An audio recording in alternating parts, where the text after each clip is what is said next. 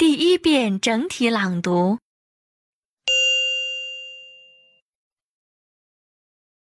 The Mississippi River flows down the middle of the United States to the Gulf of Mexico. Right now, melted snow and heavy rains from the north are moving south. The result has been what some people are calling the worst flooding in 80 years in states along the Mississippi. A plan to direct some of the water into the Morganza spillway means flooding rich farmlands in another part of the state. As many as 25,000 people may have to leave areas that would be flooded. The American insurance industry says natural disasters have already caused $5 billion in damage this year. A record number of tornadoes struck along a path from Texas to Georgia. The storms killed more than 200 people in six states. At the same time, states like Texas and Oklahoma are experiencing extremely dry weather and high winds that have caused wildfires. President Obama plans to inspect the flooding on Monday. He will visit Memphis, Tennessee, where the Mississippi River reached nearly record levels earlier this week.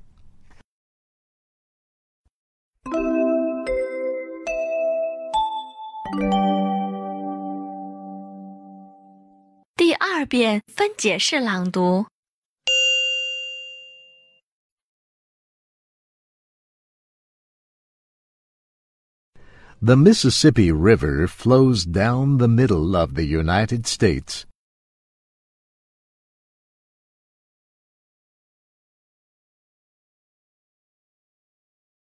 to the Gulf of Mexico.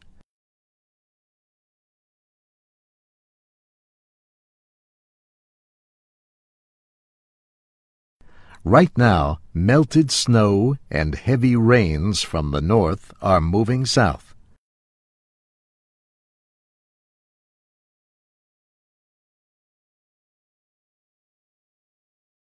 The result has been what some people are calling the worst flooding in 80 years in states along the Mississippi.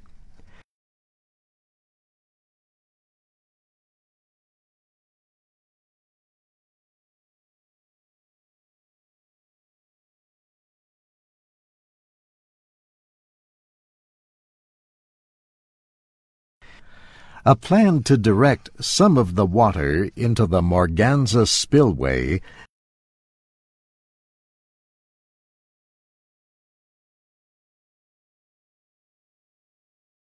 means flooding rich farmlands in another part of the state.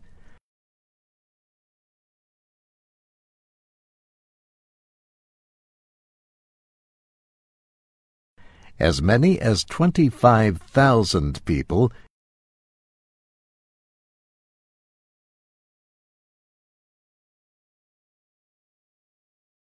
may have to leave areas that would be flooded.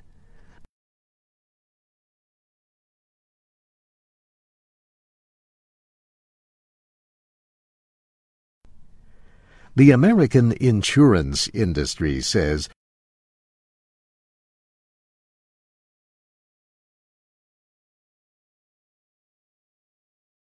natural disasters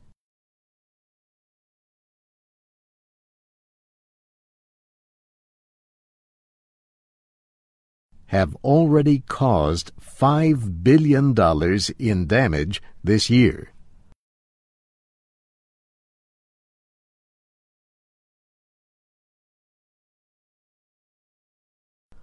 A record number of tornadoes struck along a path from Texas to Georgia.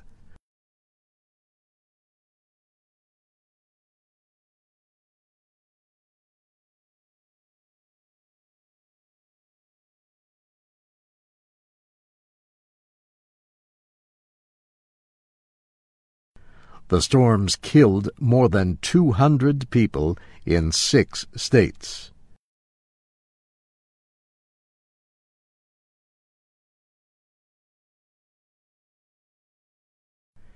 At the same time, states like Texas and Oklahoma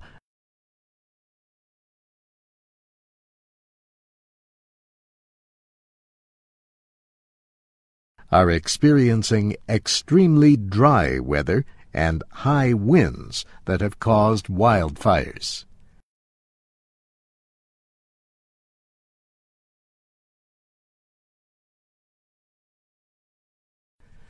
President Obama plans to inspect the flooding on Monday.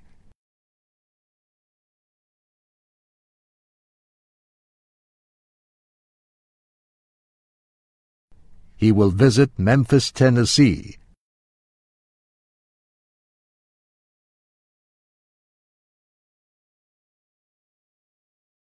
where the Mississippi River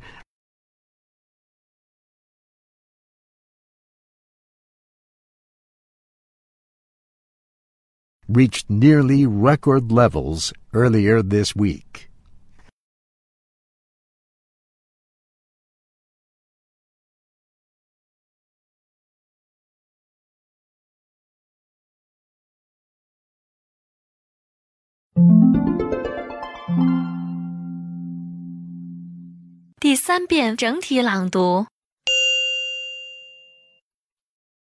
The Mississippi River flows down the middle of the United States to the Gulf of Mexico. Right now, melted snow and heavy rains from the north are moving south. The result has been what some people are calling the worst flooding in 80 years in states along the Mississippi. A plan to direct some of the water into the Morganza spillway means flooding rich farmlands in another part of the state. As many as 25,000 people may have to leave areas that would be flooded. The American insurance industry says natural disasters have already caused $5 billion in damage this year. A record number of tornadoes struck along a path from Texas to Georgia. The storms killed more than 200 people in six states. At the same time, states like Texas and Oklahoma are experiencing extremely dry weather and high winds that have caused wildfires. President Obama plans to inspect the flooding on Monday. He will visit Memphis, Tennessee, where the Mississippi River reached nearly record levels earlier this week.